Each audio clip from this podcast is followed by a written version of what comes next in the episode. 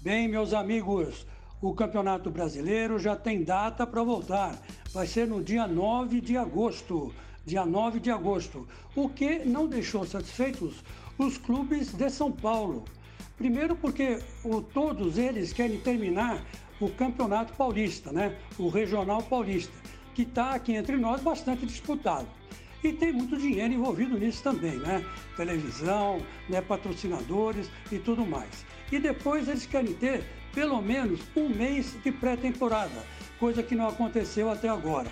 Olha, na minha opinião, as reivindicações dos paulistas são perfeitas, porque afinal de contas o, esse coronavírus pegou todo mundo de surpresa e agora tem que ter muita cabeça para voltar aos poucos né, a atividades, as atividades do futebol. E tenho dito.